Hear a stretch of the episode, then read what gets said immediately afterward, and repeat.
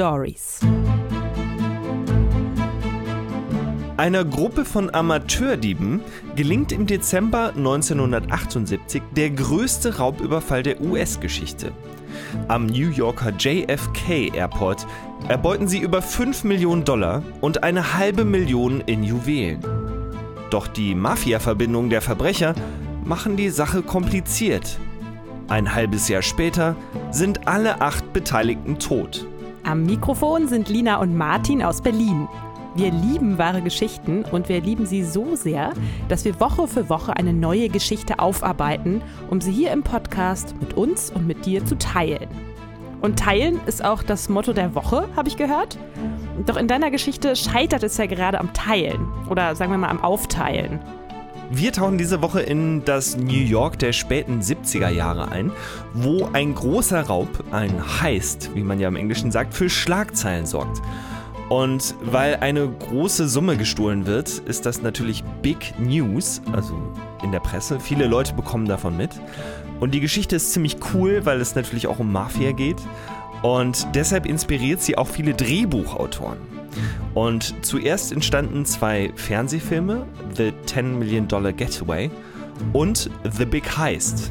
Aber erst Martin Scorseses Blockbuster Goodfellas verleiht dem Film internationale Bekanntheit. Aber dort spielt die Story ja nur eine Nebenrolle. Das heißt also, wenn ich den Film kenne, kenne ich jetzt nicht automatisch den Fall. Nein, du kennst nicht automatisch den Fall. Ähm, ja, du hast es völlig richtig gesagt, es spielt nur eine Nebenrolle. Und die Details in dem Film fußen auf der Biografie von Henry Hill, der hier auch einer der Hauptcharaktere ist, aber vielleicht gar nicht der Hauptcharakter. Also ähm, das Ganze, der Film entspricht in vielen Punkten den realen Ereignissen. Aber wir haben ja das Motto, die besten Geschichten schreibt das wahre Leben. Also ich würde behaupten, dass die wahre Geschichte sogar noch ein bisschen spannender ist. 1978. New York, John F. Kennedy Airport. Es ist kurz nach 3 Uhr nachts, als der Frachtarbeiter Carrie Wallen vom Sitz seines Lastwagens aus eine ungewöhnliche Entdeckung macht. Mitten in der Nacht parkt ein schwarzer Ford Kastenwagen auf dem Frachtgelände des Flughafens, direkt vor der Laderampe des Lufthansa-Terminals. Da stimmt was nicht, denkt sich Wallen und schaltet den Motor ab. Wallen verlässt seinen Lieferwagen und läuft in Richtung des schwarzen Kastenwagens. Er hat das Fahrzeug fast erreicht, als zwei Männer ihn niederschlagen und in den Laderaum des Lieferwagens stoßen. Wallen erleidet dabei Verletzungen und er blutet. Sekunden später öffnet sich das Tor der Lagerhalle und der Kastenwagen fährt ins Innere des Frachtterminals. Fast eine Stunde liegt Wallen gefesselt in dem Wagen. Dann wird er hinausgezerrt und der Wagen verlässt mit quietschenden Reifen das Flughafengelände. Und mit dem Wagen verschwinden 5,8 Millionen Dollar in Bar und Juwelen im Wert von über einer halben Million. Es ist der bis dahin größte Raubüberfall in Amerika. Krass. Rücksprung. Wenn wir heute an Flughäfen denken, dann denken wir, Lina, an, an Kameraüberwachung, bewaffnete Wachen, die überall rumlaufen. Und Mhm. oft sieht man ja in anderen Ländern auch Leute, die sogar mit Maschinengewehren irgendwie den Ja, Flughafen im patrouillieren. Pariser Ich finde das Flughafen immer so ein bisschen strange. auch, ja. Ja, in London natürlich auch. Mhm. Und in New York. In New York auch, ja. Aber äh, in New York ist das äh, 1978 alles noch so ein bisschen anders. Und die Security am John F. Kennedy Airport ist ziemlich lasch. Man könnte beinahe sagen, sie ist so grobmaschig und durchlässig wie ein Nudelsieb. Und äh, die mächtigen Mafia-Familien in New York haben das natürlich längst erkannt. Und deshalb ist der größte Verkehrsflughafen der Stadt für sie so etwas wie ein italienisches Vorspeisenbuffet. Äh, ne, dass immer wieder ganze LKW-Ladungen mit wertvoller Fracht verschwinden, ist schon fast normal. Ja. Und die Gangs arbeiten dabei Hand in Hand mit korrupten Flughafenangestellten. Und einer davon ist der Hobbyzocker Louis Werner. Louis Werner ist ein Zocker, wie er im Buche steht. Der Lufthansa-Angestellte verdient zwar nur ein Jahresgehalt von 15.000 US-Dollar, Dafür platziert er aber täglich Wetten im Wert von bis zu 300 Dollar. Okay, also im Jahr 300 mal 365 macht. Uh, schnell den Taschenrechner raus. Uh. Nein, ich kann dir helfen, das macht Äh. über 100.000 Dollar. Au. Okay. Und ich denke, er hat das wahrscheinlich niemals ganz ausgerechnet mit seinem Taschenrechner, sonst wäre er wahrscheinlich darauf gekommen, dass er eigentlich ganz schön oft und ganz schön viel gewinnen muss, muss damit das äh, für ihn kein Minusgeschäft wird. Ja? Mhm. Und er muss ja auch noch irgendwo von leben. Der ist ja wahrscheinlich Tages, ne? spielsüchtig oder so. Er ist spielsüchtig, ja. Ja, besonders blöd ist, dass er gleichzeitig auch noch den Unterhalt für seine Ex-Frau und drei Kinder zahlen muss, sowie eine Freundin versorgen muss. Ja, also man erkennt, äh, dieser Lebensstil kann auf Dauer nicht gut gehen. Und 1978 steht Werner bei seinen Buchmachern mit 18.000 Dollar in der Kreide, also mehr als ein Jahresgeld. uh. Und die wollen jetzt ihr Geld zurück. Werner muss sich also schnellstens etwas einfallen lassen. Zwei Jahre zuvor war Werner schon einmal in einer ähnlichen Situation gewesen. Damals heckte er mit seinem Kollegen und Freund Peter Greenwald erstmals einen Plan aus, wie sie ihren Arbeitgeber berauben konnten. Dem Vorarbeiter war nämlich aufgefallen, dass auf dem Flughafen Kisten mit Fremdwährung aus dem Ausland lagerten. Und zwar in Kartons, die schlecht bewacht sind. Am 8. Oktober 1976 verschwinden 22.000 Dollar in Fremdwährung aus dem Frachtgebäude der Lufthansa am Kennedy Airport in New York. Werner versteckt das Geld erst auf einer Mülldeponie. Ein paar Tage später klappert er parallel mit seinem Komplizen sämtliche Bankschalter der Stadt ab und tauscht überall kleine Beträge bis zu 500 Dollar in heimische Währung um. Na, also damit das nicht auffällt. Der Fall wird zwar gemeldet und untersucht, aber Werner fliegt nicht auf. Er gilt zwar in dem Fall als Hauptverdächtiger, wird aber nie verhaftet oder der Tat offiziell beschuldigt. Ja, und deshalb kann die Fluggesellschaft ihn auch nicht kündigen und er arbeitet weiterhin bei der Lufthansa am JFK Airport. Aus heutiger Sicht äh, kaum vorstellbar, dass jemand 22.000 Dollar in 500 Dollar Beträgen in verschiedene Bänke einzahlt und das nicht auffliegt. Ja, das glaube ich auch. Ja, aber ich weiß, vielleicht waren die, weil die Banken damals nicht so vernetzt waren, irgendwie übers Internet oder so, dass sie das nicht, natürlich nicht mitgekriegt Und es nicht haben so viel Kamera Ne? oder gar keine Kameraüberwachung gab. Ich meine, es ist ja mega auffällig, wenn jemand durch die ganze Stadt und überall 500 Dollar irgendwie so roundabout umtauscht. Also irgendwie schon so D-Mark oder was ne? das war, dann in Dollar Genau. umtauscht. Ja, genau. Jetzt ist Werner also wieder in der Klemme. Seine Buchmacher üben Druck auf ihn aus. Er denkt sich, dass er den Raub von vor zwei Jahren einfach wiederholen könnte. Doch da spielt sein Komplize nicht mit. Der hatte damals nämlich nur 5000 Dollar bei dem Job verdient und dafür ist ihm das Risiko wirklich zu hoch. Einzig, wenn Werner jetzt so eine richtig große Nummer plane, dann sei er vielleicht dabei. Werner denkt darüber nach und hat schließlich eine Idee. Ihm war nämlich aufgefallen, dass neuerdings auf dem Flughafen einmal im Monat eine Lufthansa-Maschine aus Frankfurt landet. An Bord Kisten voller Dollarnoten aus europäischen Wechselstuben, also kleine Scheine, und bevor eine Sicherheitsfirma das Geld abholt, lagert es stets für ein paar Stunden im Tresorraum des Frachtbereichs. Der wahrscheinlich auch schlecht überwacht war. Die Sache hat einen weiteren Vorteil.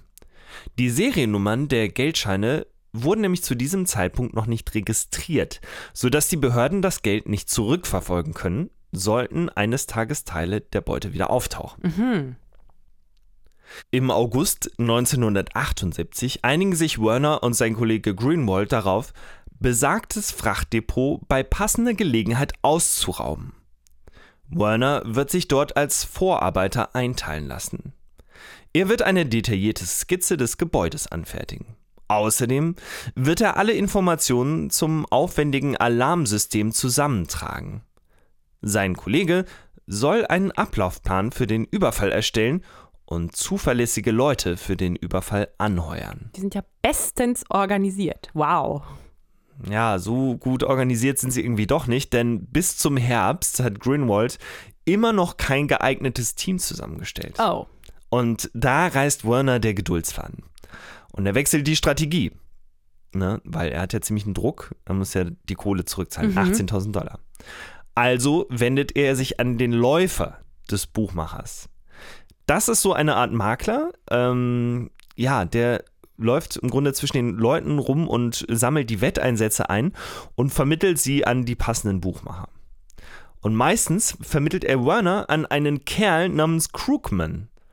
Und der lässt Werner immer schön weiterzocken, weil er weiß, dass Werner beim Flughafen arbeitet und vielleicht mal irgendwann einen Tipp geben könnte, wann wieder so ein LKW mit besonders wertvoller Ladung das Gebäude verlässt. Ne?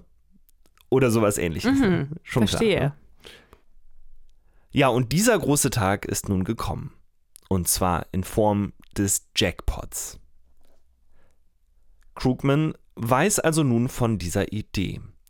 Und der Buchmacher kontaktiert seinen Freund Henry Hill und dessen Partner James Berkey. Beide gehören zwar nicht unmittelbar der Mafia an, sind aber mit der New Yorker Cosa Nostra bestens vernetzt. Speziell Berkey gilt als große Nummer in der Halbwelt. Hm.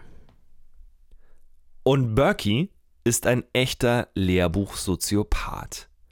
Er treibt als Kind seinen Pflegevater in den Tod. Das ist jetzt etwas abgekürzt, ja. Also es gab einen Unfall und so weiter. Er hat den Vater abgelenkt beim Autofahren und so weiter. Oh. Seine Pflegemutter verprügelt ihn daraufhin regelmäßig. Dann wird er kriminell. Im Alter zwischen 16 und 22 Jahren verbringt er gerade einmal 86 Tage in Freiheit. Den Rest der Zeit ist er in Besserungsanstalten und Gefängnissen weggesperrt. Es heißt, dass er während der Inhaftierung mehrere Mitgefangene im Auftrag von Mafia-Kapos, die mit ihm einsaßen, umgebracht habe. Im Gefängnis. Ja. Oh. Auch nach seiner Haftentlassung kursieren jetzt Gerüchte, er habe mehrere Menschenleben auf dem Gewissen. So viel steht fest. Berkey ist unberechenbar, war wiederholt gewalttätig und ist eng mit der New Yorker Mafia verbandelt. Mhm.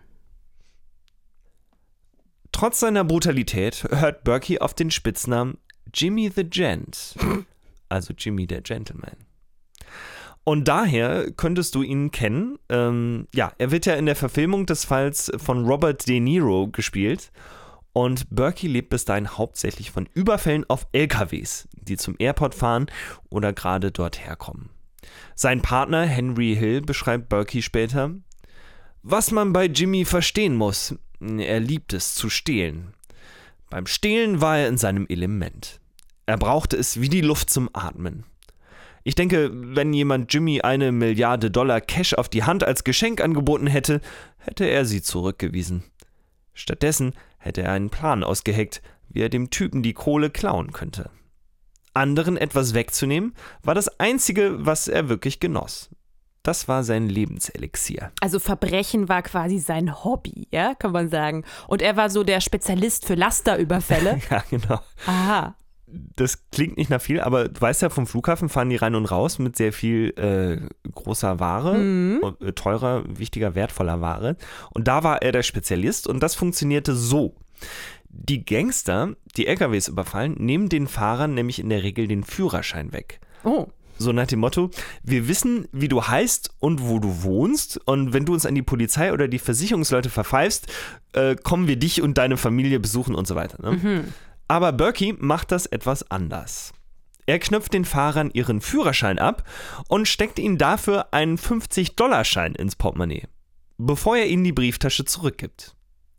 Das führt dazu, dass er immer wieder Tipps von den Fahrern bekommt, wann ein besonders wertvoller Transport unterwegs ist. Berkey schmiert zudem viele Polizeibeamte. Selbst als die Polizeispitze den Fahndungsdruck auf ihn erhöht, wird er deshalb nie geschnappt. Also zumindest nicht wegen Lasterüberfällen. Ne? Berkey ist zwar eng mit den Lucheses verbunden, einer der fünf New Yorker Mafia-Familien, agiert aber unabhängig. Ihn verbindet eine langjährige Freundschaft mit Paul Varius Senior, einem der Kapos der Lucchese-Organisation. Der Deal geht so. Solange er die Mafia an seinen Raubzügen finanziell beteiligt, kann er ausrauben, wen er will. Berkey arbeitet dabei mit einer festen Crew zusammen, zu denen folgende Personen gehören. Und das ist wirklich eine ziemlich illustre Crew. Da ist zunächst Robert Frenchy McMahon. Auf den ersten Blick wirkt er wie ein Börsenmakler von der Wall Street. Doch er verschafft der Gruppe einen großen Coup bei Air France und daher sein Spitzname. Aha. Joseph Joe Buddha Manri heißt eigentlich Manriquez, will aber bei der Mafia aufgenommen werden und hat deshalb einen mehr italienisch klingenden Rufnamen gewählt. Buddha. Naja, das ist ja nur sein Spitzname. Also. Joe Buddha ähm, wird er genannt, weil er einen kugelrunden Bauch hat. Aha. Angelo Sepe ist spindeldürr, nur 1,52 Meter groß Was? und meist ungepflegt. Kleinkrimineller. Parnell Stevens Edwards, das Mädchen für alles. Ja, und das ist eigentlich ein gescheiterter Bluessänger, der irgendwie in diesen Zirkeln gelandet ist. Mhm. Louis der Wahl Cafora, 136 Kilogramm schwer, Experte für Raubüberfälle.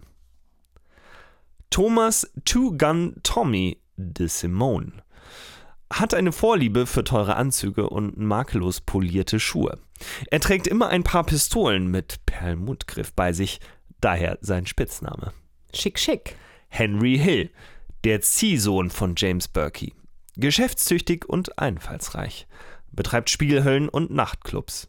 Später groß im Drogengeschäft. Also die Truppe hört sich ja wirklich an wie aus, aus dem Mafia-Bilderbuch. Genau, und zu dieser Truppe gehört nämlich auch der, der Buchmacher, ne? also Martin Krugman. Äh, der ist eigentlich Friseur und Perückenverkäufer und Berkey hatte ihm den Kennedy Airport als Revier zugeschustert. Und von seinen Kontakten erhält er also regelmäßig die Tipps. Und Krugman schaltet für seinen neuen Laden Fernsehwerbung im Nachtprogramm. Die Zuschauer sehen ihn mit einem Fifi durch einen Pool schwimmen. Und ein Erzähler sagt darüber, Krugmans Perücken verlieren nie den Halt. Völlig trashig. Es ist ein bisschen trashig, ja. Abhängig von ihrer Funktion soll jeder Beteiligte zwischen 10.000 und 50.000 Dollar bei diesem Coup verdienen. Nicht schlecht. Ja, genau. Es ist ja damals auch noch mehr. Mhm. Ne? Also umgerechnet in heutige Währung wäre es sehr viel mehr. Krugmans Anteil liegt bei 10% der Beute. Nun hat es ja auch alles irgendwie vermittelt. Ne? Mhm. Berkey kalkuliert die Zahlen auf einen geschätzten Erlös von 2 Millionen US-Dollar. Sollten sie mehr erbeuten, kann die Bezahlung noch steigen. Berkey genießt normalerweise zwar so etwas wie Narrenfreiheit, aber einen Überfall in dieser Größenordnung kann er nicht ohne Zustimmung der Mafia durchziehen. Denn die Geschichte wird mächtig Staub aufwirbeln. Die Gesetzeshüter werden jeden Ganoven zwischen New Jersey und Long Island hochnehmen. Solche unangemeldeten Störungen mag die Cosa Nostra nicht. Also holt sich Berkey den Segen von Prol Vario und der Lucchese-Familie. Doch als die Gambino-Familie von der Sache Wind bekommt, verlangt sie ebenfalls einen Anteil. Und für die Zustimmung fordern sie 200.000 Dollar ein.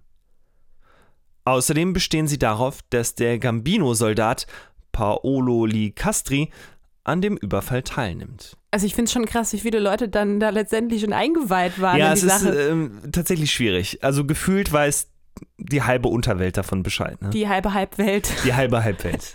Die Viertelwelt, ja. Ja. Am Freitag, dem 8. Dezember, kommt im Frachtterminal der Lufthansa endlich eine Geldlieferung der Commerzbank aus Frankfurt an. Warum eigentlich immer die Commerzbank? Hatten die verfolgt uns. Die Commerzbank. Vielleicht sollten, vielleicht, ja, vielleicht wollen die uns ja sponsoren. Hallo Commerzbank. Hallo Commerzbank. Ein Geldtransporter holt einen Teil des Geldes umgehend ab, um es zur Chase Manhattan Bank zu bringen. Der Großteil der wertvollen Fracht soll jedoch mit einem gepanzerten Wagen der Firma Brinks abtransportiert werden. Doch als die Sicherheitsleute am Lufthansa-Terminal vorfahren, teilt ihnen der zuständige Mitarbeiter mit, dass er zunächst die Genehmigung seines Vorgesetzten benötige, um das Geld freigeben zu können. Dann verschwindet er und wird die nächsten anderthalb Stunden nicht mehr gesehen. Und die Geldboten verlieren natürlich die Geduld und sie funken ihre Zentrale an, und von dort kommt die Anweisung, sie sollen ihre Runde ohne die Lieferung fortsetzen. Ja, klar. Und der Mann, der die Geldboten da erfolgreich abgewimmelt hat, war natürlich Louis Werner. Mhm. Und Werner ruft sofort die Gang an. Und Berkeys Crew trifft jetzt am Wochenende die letzten Vorbereitungen. Am Montag, dem 11. November, fahren gegen 3 Uhr morgens auf dem Parkplatz vor dem Frachtterminal ein Ford Econoline 150 Van und ein PKW vor. Im Van sitzen Angelo Sepe, Tommy DeSimone, Luis Carfora, Joe Munry, Frenchie McMahon und Paolo Licastri. Und im PKW? Ja, der PKW ist interessant, da sitzt der, der Rest der Gang drin, aber der PKW ist eigentlich das Crashcar. Was ist das? Ähm, ja, das ist so ein Auto, das kann man bei einer Verfolgungsjagd, kann man das crashen. Also das fährt hinter dem Lieferwagen her, ja, und wenn die jetzt merken, es passiert irgendwie was oder Polizei ist ihnen auf den, auf den Fersen, dann können sie das Auto crashen und dann gibt es einen Unfall und das heißt, da staut sich alles und es geht nicht weiter und der Lieferwagen kann dann quasi in den Sonnenuntergang davonfahren. Aha, die Polizei wird sozusagen abgelenkt durch diesen Unfall Genau. oder alle Beteiligten werden abgelenkt, so Ja. wie man das auch in den, in den Mafia-Filmen Wie man das im Film sieht. kennt, ah, genau. Okay. Am Flughafen steigen jetzt vier Männer in dunkler Kleidung und mit schwarzen Skimasken vor den Gesichtern aus dem Van und betreten das Frachtgebäude der Lufthansa. Die übrigen beiden Bandenmitglieder fahren mit dem Transporter zur Rückseite des Terminals. Dort knacken sie mit einem Bolzenschneider das Kettenschloss am Sicherheitszaun und ersetzen es pro forma mit einem neuen Schloss, das sie aber nicht verriegeln. Berkey hatte den Beginn des Überfalls nicht ohne Grund für 3 Uhr eingeplant. Laut Werner haben die Mitarbeiter der Nachtschicht zu diesem Zeitpunkt Pause. Insgesamt sind es in dieser Schicht zehn Kollegen. Die Mehrzahl findet sich im Aufenthaltsraum ein. Der Plan scheint also aufzugehen. Als die vier Räuber in das Lagergebäude eindringen, ist der Sicherheitsmann verschwunden. Die Männer gelangen ungehindert die Treppe hinauf zu Büro und dann zum Aufenthaltsraum. Nach und nach überwältigen die Einbrecher die Lufthansa-Mitarbeiter. Das Ganze dauert deutlich länger als geplant, aber die Lage bleibt ruhig und der Plan funktioniert weiterhin. Den gefesselten Mitarbeitern fällt auf, dass sich die Räuber bestens mit den Sicherheitsvorkehrungen im Frachtdepot auskennen. Der Tresor besteht aus zwei Türen. Die erste Tür muss sich zunächst schließen, bevor man die zweite Tür öffnet. Ansonsten löst das System nämlich einen stillen Alarm bei der Flughafenpolizei aus. Die Täter scheinen darüber Bescheid zu wissen und dem Schichtleiter dämmert es allmählich, dass die Männer über Insider-Informationen verfügen müssen. Aber er hat keine Wahl, als ihren Anweisungen zu folgen. Mhm. Aber da machen sie sich schon verdächtig an der Stelle. Also da gibt es vielleicht schon einen Anhaltspunkt, wer es sein könnte.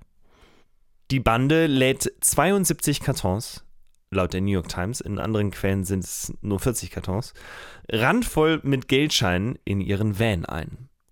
Die Männer bringen den Schichtleiter schließlich in den Mitarbeiterraum zu den anderen. Beim Schichtleiter verzichten sie auf Handschellen und fixieren ihn stattdessen mit Klebeband. Vor ihrer Flucht nehmen die Räuber den Angestellten noch alle Autoschlüssel ab und lassen zudem eine Brieftasche mitgehen. Mhm. Warum? Gelegenheit macht Diebe. Ne? Sie weisen ihre Gefangenen an, sich zehn Minuten nicht zu rühren. Werner hatte ihnen verraten, dass die Flughafenpolizei binnen 90 Sekunden am Terminal sein kann, sobald sie verständigt werden. Und das wäre natürlich zu knapp. Jetzt machen sich die Gangster aus dem Staub und die Fahrzeuge verlassen den Flughafen ohne große Schwierigkeiten. Jetzt ist es 4.21 Uhr. Der Schichtleiter kann zwar seine Handfesseln an einer scharfen Tischkante durchschneiden, aber als er gegen 4.30 Uhr endlich die Flughafenpolizei verständigt, sind die Täter längst über alle Berge. Der Van und der Pkw begeben sich derweil zu einer Autowerkstatt nach Brooklyn. Berkey und Stax Edwards erwarten sie dort bereits. Die Männer laden die Geldkisten vom Van in den Kofferraum eines der wartenden PKWs um. Berkey und sein Sohn fahren in dem Auto mit der Beute davon. Die anderen fahren nach Hause. Edwards soll den Van verschwinden lassen. Zunächst tauscht er in der Werkstatt die Nummernschilder aus. Anschließend soll er den Transporter zu einem Schrottplatz nach New Jersey fahren und dort in einer Schrottpresse entsorgen. Mhm. Als die New York Times am 12. Dezember 1978 erstmals über den Fall berichtet, beträgt die geraubte Summe nach ersten Schätzungen 3 Millionen Dollar in Bar. Außerdem hatten die Räuber Juwelen im Wert von etwa 2 Millionen Dollar erbeutet. Ja, aber zwei Tage später korrigiert die Lufthansa die Schätzung. Jetzt sind den Tätern 5,875 Millionen Dollar in Bar und Schmuck im Wert von 850.000 Dollar in die Hände gefallen. Und diese fette Beute bedeutet laut FBI-Angaben, dass es sich um den größten Raubüberfall in der Geschichte der Vereinigten Staaten handelt.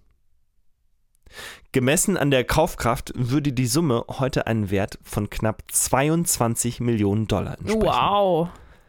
Bis hierher war Berkeys Plan also perfekt aufgegangen. Doch dann macht der verhinderte Sänger Stax Edwards einen verhängnisvollen Fehler. Hm. Der Fall ist Big News, habe ich ja schon am Anfang gesagt, und deshalb befassen sich gleich vier verschiedene Ermittlungsbehörden damit. Das Raubdezernat des 113. Bezirks der Stadt New York, die Kriminalabteilung der Bezirksstaatsanwaltschaft von Queens, die Hafenpolizei, ne, die sind für den Flughafen auch zuständig, sowie das FBI. Die Ermittler sind sich nach den ersten Zeugenvernehmungen rasch einig, dass sie es mit einem Insiderjob zu tun haben. Ein Polizeizeichner fertigt nach den Angaben der Zeugen Phantomzeichnungen von zwei Tätern, die ihre Masken vorübergehend ausgezogen hatten. Auch ein bisschen dumm, ne? Ja. Die Polizei gibt eine Beschreibung des Vans an die Medien weiter. Und über ihre Spitzel in der Szene bekommt die Polizei auch schon bald einen konkreten Namen. Tommy DeSimone und sogar noch weitere. Angelo Sepe, Frank Berkey und ein Mann namens Anthony Rodriguez. Die Vögel zwitschern in der ganzen Stadt. Das wundert mich jetzt ehrlich gesagt überhaupt nicht. Also es wussten ja so viele Leute von diesem Plan. Ja, es war nicht so wirklich geheim, ne? Ein Ehepaar aus Long Island meldet sich bei der Polizei. Ihnen war am Tag vor dem Überfall ein Van gestohlen worden und der Van hatte in Flushing, Queens geparkt. Am 13. Dezember entdeckt eine Polizeistreife den fraglichen Van, abgestellt auf einer Straße in Brooklyn. Aber Moment, du hattest doch gesagt, dass der äh, zur Schrottpresse gefahren wurde. Ja, da gab es ein kleines Problem. Oh. Ähm, da ist nämlich der Gang ein ziemlich dämlicher Fehler unterlaufen. Noch ein dämlicher Fehler. Ja, denn Edwards gibt später zu, dass er auf der Fahrt zum Schrottplatz nach New Jersey einen Joint geraucht habe Upsi. und plötzlich Lust auf einen Abstecher zu einer Freundin verspürt habe. Zu einer Freundin oder zu seiner Freundin? Who knows? Oh. Zu seiner Freundin wahrscheinlich. Dort angekommen habe er sich betrunken und zudem Kokain reingezogen. Und als er dann seinen Rausch ausschlief, sei einer vorbeifahrenden Streife der Van aufgefallen, der zu allem Überfluss im Parkverbot abgestellt war. Oh nee, ey. Und der dummerweise natürlich auch noch das Portemonnaie, was sie haben mitgehen lassen äh, am Flughafen. Das war noch in dem Van. Aber durften die denn da rein oder haben die den dann einfach direkt äh, sozusagen untersucht, weil der so aussah wie der ja. beschriebene Wagen, ja, der ja, geklaut wurde? Die gleich aufgemacht. Okay. Ja, dummerweise heißt es in der New York Times, äh, dass der Wagen erst am 13. Dezember, also mehr als zwei Tage nach dem Überfall, gefunden wurde. Ja, also wenn Edwards Story also stimmt, ja, dann hätte er ganz schön lange geschlafen. Ne? Mhm. Dumm ist auch, die Spurensicherung entdeckt am Lenkrad einen Fingerabdruck, der von Edwards stammt. Und da Edwards Beziehung zu Berkey Polizei bekannt ist, haben die Räuber nun ein richtiges Problem. Am Tag danach, am 14. Dezember, trifft sich die Gang in einer Bar, um ihren Coup zu feiern. Und Edwards ist auch dabei. Er ist laut, reißt Witze über die Mafiatypen, die jetzt das Geld schachern, ohne jemals selbst einen Penny von der Beute gesehen zu haben. Ja, und da spielt er natürlich mit dem Feuer. Und so bekommt Edwards am Abend des 18. Dezembers unangekündigt Besuch von Tommy DeSimone und Angelo Sepe. Sie schießen Edwards mehrmals in den Kopf. Oh. Krugman, der Buchmacher, hat ebenfalls ein Talent dafür, sich unbeliebt zu machen. Er erinnert Berkey immerzu daran, dass ihm ja noch 10% zustehen, also eine halbe Million Dollar. Er nörgelt ziemlich herum, weil er ja Werner schon Geld gegeben habe. Der habe sich ja auch schließlich für die Gang den Arsch aufgerissen. Und überhaupt, so langsam müsse er halt auch bezahlt werden. Da ist ja auch, also ist ja eigentlich auch, also würde ich auch machen. Ja, aber die Sache ist natürlich noch ziemlich heiß. Ich meine, es ist in aller Munde und da kann man jetzt nicht einfach so Geld hin und her Ja, schieben. schlechtes und dass Timing. Das auffällt. Ne? Da müssen wir vielleicht noch mal ein ganz kleinen Momentchen warten. Tucken warten. Ja. Am Morgen des 6. Januars erhält Henry Hill einen Anruf von Krugmans Frau Fran. Ihr Mann ist nicht nach Hause gekommen. Hill fährt zum Treffpunkt von der Crew. Berkey sagt bloß, er ist weg. Hol deine Frau ab und fahr zu Fran. Sag ihr, dass er wahrscheinlich bei einer Freundin ist. Erzähl ihr irgendeine Geschichte. Krugman wurde nie mehr gesehen. Jetzt trifft es auch Tommy de Simone. Der hatte sich ja ausgemalt, bei der Lucchese-Familie aufgenommen zu werden. Und angeblich wurde das Aufnahmeritual verschoben, wegen zu starkem Schneefall. Dann fällt der Mafia auf, dass De Simone zwei Gambino-Mitglieder ermordet hatte, aus, wie er sagt, aus persönlichen Gründen. Das lassen ihm die Bosse natürlich nicht durchgehen und erschlagen ihn. Am 14. Januar 1979 stellt De Simons Frau Cookie Vermisstenanzeige bei der Polizei. Der Leichnam wird nie gefunden. Mhm. Die Ermittlungen der Polizei gingen ja gerade in den ersten Tagen mit Riesenschritten voran, ne? Aber anstatt die vier identifizierten Gangster direkt festzunehmen, erhoffen sich die Beamten mit einer großen Abhöraktion Hinweise auf den Rest der Täter zu bekommen. Dummerweise haben die vier abgehörten Gangster natürlich auch Kontakte zur Polizei und wissen vermutlich von ihrer Überwachung.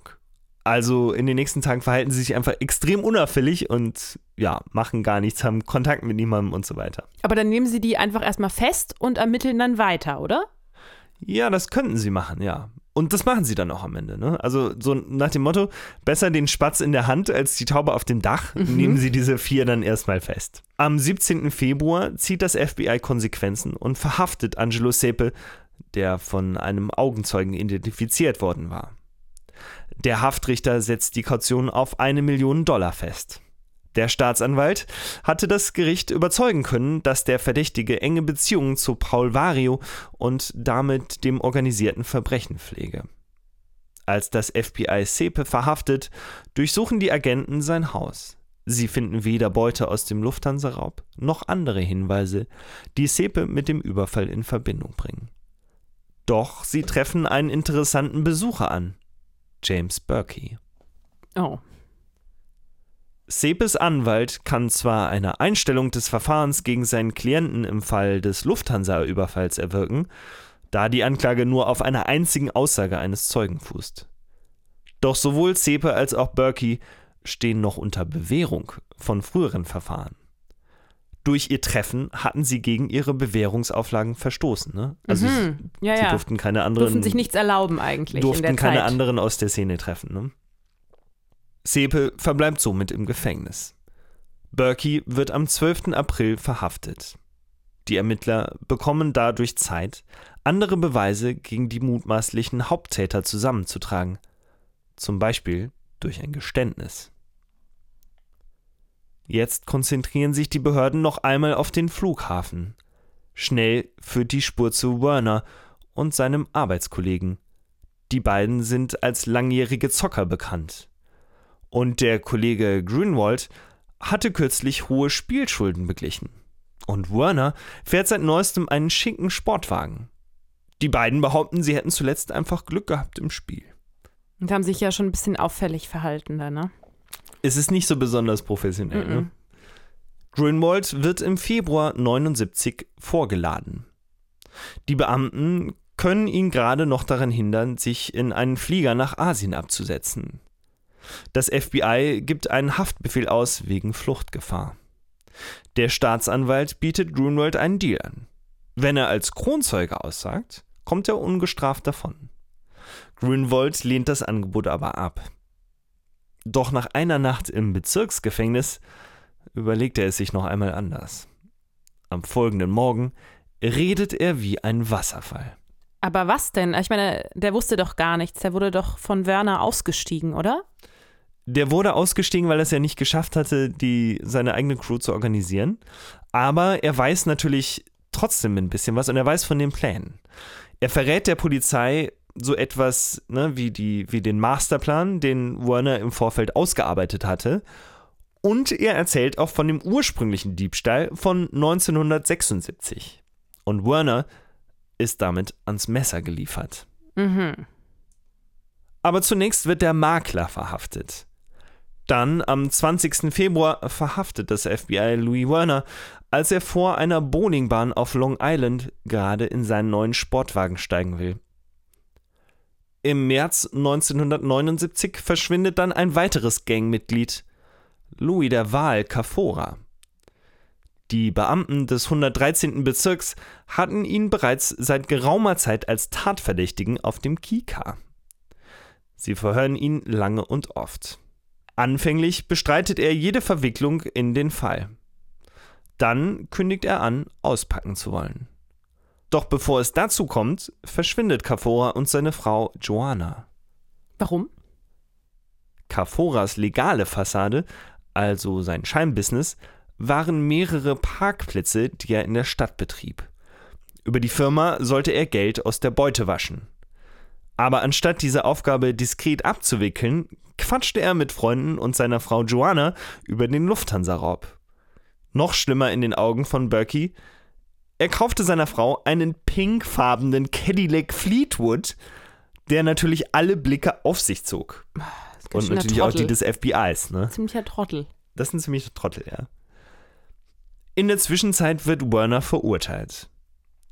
Er ist schuldig der Hilfe bei der Planung und Durchführung des Raubüberfalls im Dezember 1978 sowie der Diebstahl von 22.000 Dollar zwei Jahre zuvor. Das Urteil lautet auf 15 Jahre Haft. Und damit ist Werner der einzige Verurteilte im Lufthansa-Fall.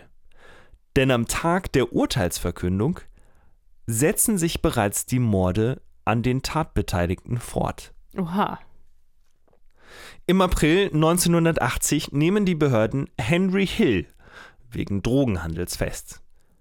Sie spielen ihm den Mitschnitt eines Gesprächs zwischen Paul Vario und James Berkey vor. Hill denkt, dass die beiden Gangster seine Ermordung planen. Und er erklärt sich zur Zusammenarbeit mit dem FBI bereit, sollte er und seine Familie im Zeugenschutzprogramm aufgenommen werden.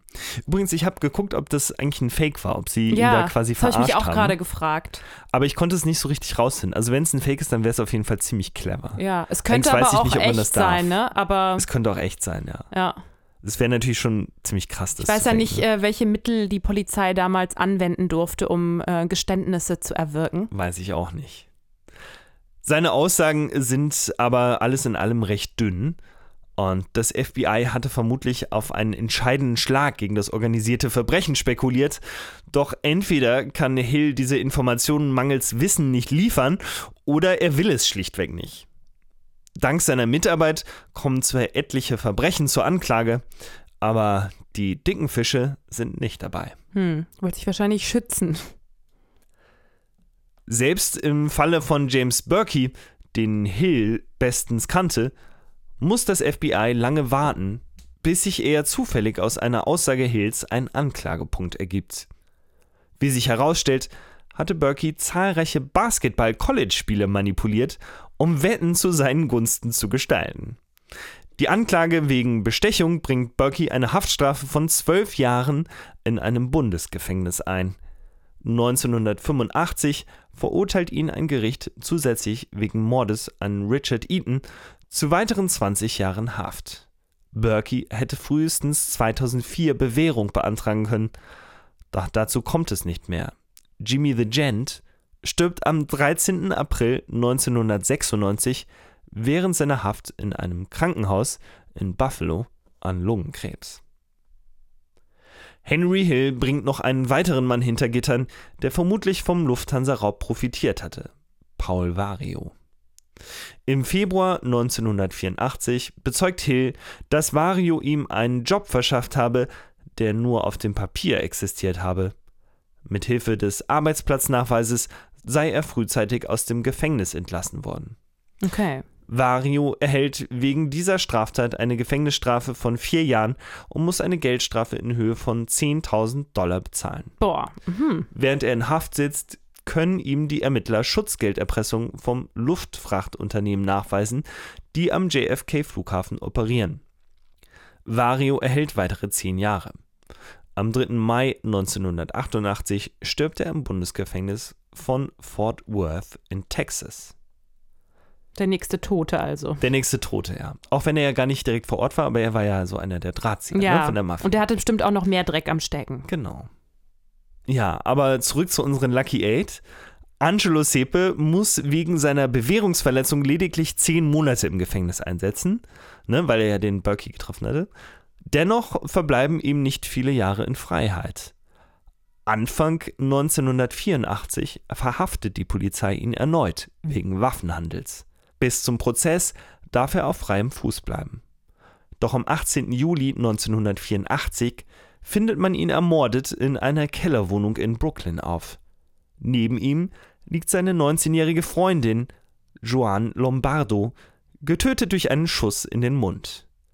Der Auftrag zum Doppelmord stammte wahrscheinlich von der Lucchese-Familie, denn Sepe hatte einen ihrer Drogenhändler ausgeraubt. Mhm. Der letzte Beteiligte im Lufthansa-Raub, der bisher nicht verhaftet oder getötet worden war, ist Frank James Berkey, der Sohn von Jimmy the Gent. Doch am 18. Mai 1987 um 2.30 Uhr morgens endet auch sein Leben. Ein Drogendealer erschießt ihn in Cypress Hill in Brooklyn. Laut New York Times gehört Frank Berkey zum Zeitpunkt seines Todes der Gambino-Familie an. Und somit bleibt Louis Werner eigentlich der Einzige, der jemals für diesen spektakulären Überfall strafrechtlich verfolgt wurde. Und heute fehlen immer noch die Leichen von Tommy DeSimone, Martin Krugman, Louis Cafora und seiner Frau Joanna. Und natürlich die 5,8 Millionen Dollar sowie Juwelen aus dem damals größten Raubüberfall in der Geschichte der Vereinigten Staaten. Und da gibt es bis heute gar keine Spuren? Nee, nicht so richtig. Krass. Also die Beute ist eigentlich einfach verschwunden und in dem 2015 erschienenen Buch The Mystery of the Lufthansa Airline heißt, behaupten die Autoren Robert Sparra und Dominic Cicciale, dass James Berkey die Beute in einem Bankschließfach versteckt habe. Die Schlüssel zu dem Schließfach habe er seinen Töchtern Robin und Kathy überreicht. Kathy Berkey war mit Anthony Delicato verheiratet. Auch ein Mafioso, oder? Auch ein Mafioso. Einem Capo der Bonanno-Familie und einer der drei Killer, die im Juli 1979 Mafiaboss Carmine Galante getötet hatten. Und laut dem Autor bedienten sich Anthony Delicato und sein Kumpel Vincent Bassiano, ebenfalls ein Bonanno Capo, freizügig an dem prall gefüllten Schließfach. 250.000 Dollar seien so in eine Kinoproduktion versenkt worden, die niemals die Kinoleinwand erblickt hat. Ja, und das übrige Geld hätten die beiden Mafiosi im Laufe des Jahres in Spielcasinos durchgebracht. Das aber heißt- wer weiß, ob das stimmt. Okay, ne? aber das heißt, das Geld ist versickert und das, also das ohne, dass die Tatbeteiligten je etwas davon gesehen haben. Ja. Die Tatbeteiligten hatten selbst am allerwenigsten von ihrem Coup. Äh, ja, die waren zwar ziemlich gewitzt äh, ne, und arbeitsam und waren auch wahrscheinlich im richtigen Maße dreist, aber sie waren eben auch Dilettanten. Ja, zum Teil schon. Und Joseph Coffey, der damals das New York Polizeidepartment leitete, drückt es später dann so aus: Die ganze Gang hatte den IQ eines Aschenbechers. Das, das ist natürlich ziemlich hart, aber ziemlich ähnliche. Gedanken hatte ich auch schon während dieser Erzählung. Ja, es ist vernichtend, aber ich glaube, dass die Zusammenfassung trifft es eigentlich ganz gut. Ähm, ja, vielleicht hätte es auch besser geklappt, wenn weniger Leute davon Bescheid gewusst hätten. Ja, vielleicht schon. Aber ich meine, dann wäre die Mafia wahrscheinlich dahinter gestiegen und dann wären die sehr sauer gewesen. Und dann wäre es vielleicht am Ende des Tages sogar auf das Gleiche hinausgelaufen. Also trotzdem irgendwie alle tot, ne? Ja. Ja. Schwierig. Ja, schwierig. Also entweder man, man, man behält es für sich und bekommt Ärger oder man plaudert es aus, also unter den Mafiosis und dann macht irgendjemand einen Fehler und dann kriegt man auch Ärger. Man Also kriegt dann auch Ärger. Man kriegt eigentlich in egal jedem wie man Fall, es macht, könnte es auf Ärger hinauslaufen. kannst nur falsch machen. ja. Es ist wirklich nicht einfach mit dieser Mafia. Nee. Wenn du weitere Geschichten dieser Art hören willst, dann schalte dich auch nächste Woche wieder auf diese Welle. Und dann gibt es hier eine neue wahre Geschichte von Lina. Bis dahin gibt es uns auch auf Instagram unter True Stories-Podcast mit Fotos, kleinen Stories und Making-of-Material. Hab einen tollen Start in die Woche. Tschüss und bis dahin, sagen Lina und Martin.